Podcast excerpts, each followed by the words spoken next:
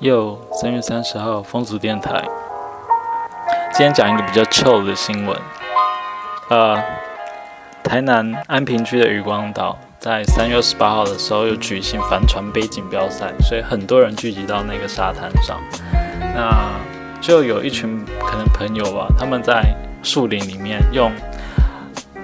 用用用，可能用相机或者是手机偷拍，就是有一对情侣在。情侣吗？也不一定，也许是炮友，在那个帐篷里面，就是全落大炮。然后现在这个帐篷的询问度在网络上非常的高，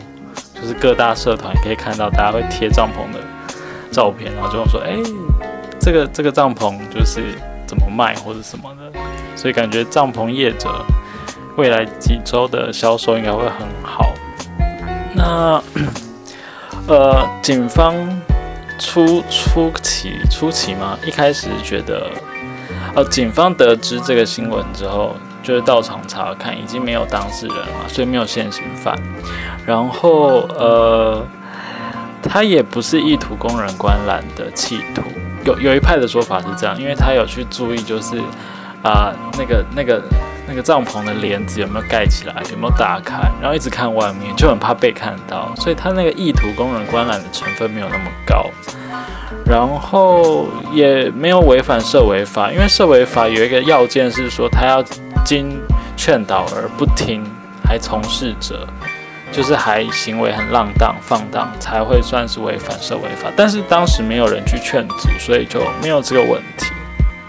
倒是这个偷拍的的人，可能就是会比较可怕、比较可怜，因为 他们就是有可能会被散布一些罪来来来来惩处这样子。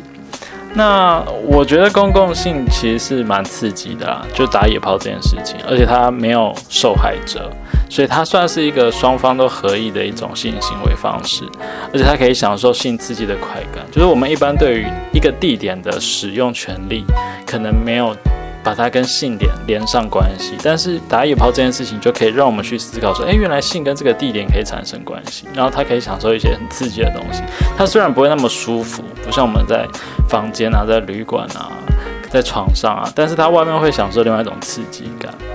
然后英国的 BBC 也曾经做过打野炮的专题纪录片，然后片名叫做《Dog in Tales》，有兴趣的人可以去看。那至于说画面里面有小孩经过嘛？那我觉得这个就要见仁见智了，因为呃，我觉得不一定每一个呃性爱对小孩来说都是会有身心的伤害啊。就像是有时候小孩子在家不是有看到爸妈不小心就不小心看见他们在做爱嘛？那他这个身心的伤害会会造成就是需要法律来就是管控的情况，可能就可以再讨论这样。好，所以就难得分享一个就是没有受害者的新闻，我觉得还蛮开心的。那第二个要分享的是，呃，其实还有两个，因为今天看到，可能后面两个都比较短一点。呃，一个是 Naked Challenge，不晓得为什么这几天又在网络上就是疯，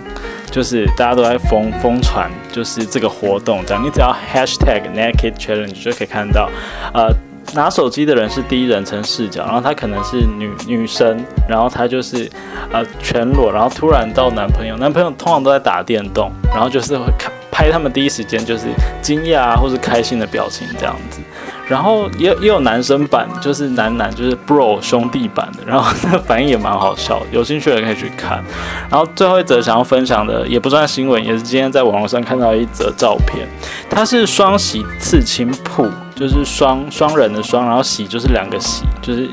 双喜这个双喜刺青铺，有兴趣的可以去脸书上去搜寻。有一张照片是刺青在屌上，我觉得超屌的。然后他从该兵就是膀胱以下，然后到大腿内侧到睾丸，还有他的屌上都有刺青。